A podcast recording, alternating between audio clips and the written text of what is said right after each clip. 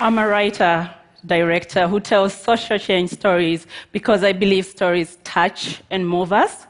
Stories humanize and teach us to empathize. Stories change us. When I write and direct plays, I'm amplifying voices of disadvantaged groups.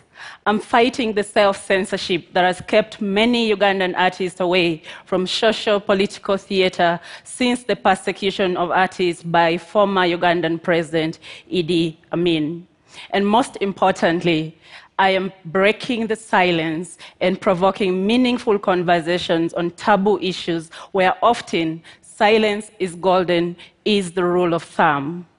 Conversations are important because they inform and challenge our minds to think, and change starts with thinking. One of my struggles with activism is its often one sided nature that blinds us to alternative view, that numbs our empathy, that makes us view those who see issues differently as ignorant, self hating, brainwashed, sellout, or plain stupid. I believe no one is ignorant. We are all experts, only in different fields. And this is why, for me, the saying, stay in your truth, is misleading.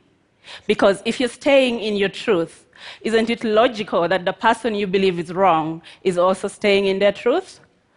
So, what you have is two extremes that shut out all possible avenues of conversations. I create provocative theater and film to touch, humanize, and move disagreeing parties to the conversation table to bridge misunderstandings. I know that listening to one another will not magically solve all problems, but it will give a chance to create avenues to start to work together to solve many of humanity's problems.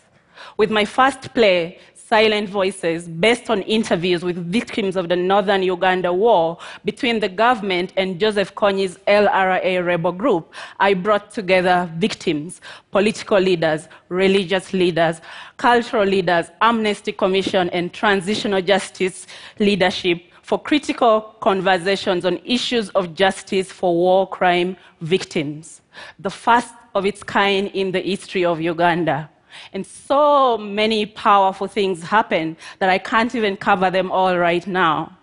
Victims were given the opportunity to sit at the table with Amnesty Commission leadership and they expressed the big injustice they suffered when the Commission ignored them and instead facilitated the resettlement of the war perpetrators an Amnesty Commission acknowledged the victims' pain and explained the thinking behind their flawed approaches.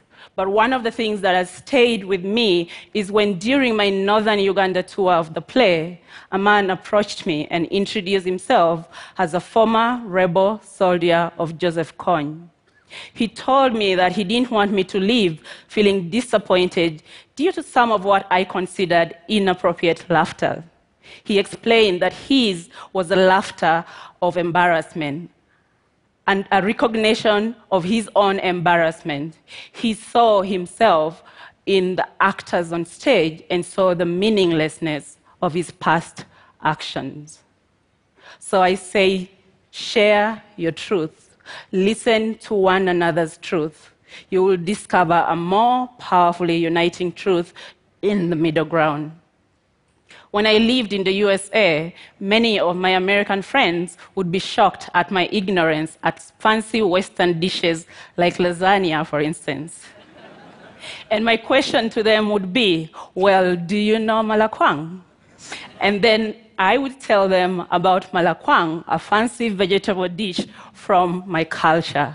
And they would tell me about lasagna, and we would leave richer and fuller individuals. Therefore, share your recipe truth. It makes for a better meal. Thank you.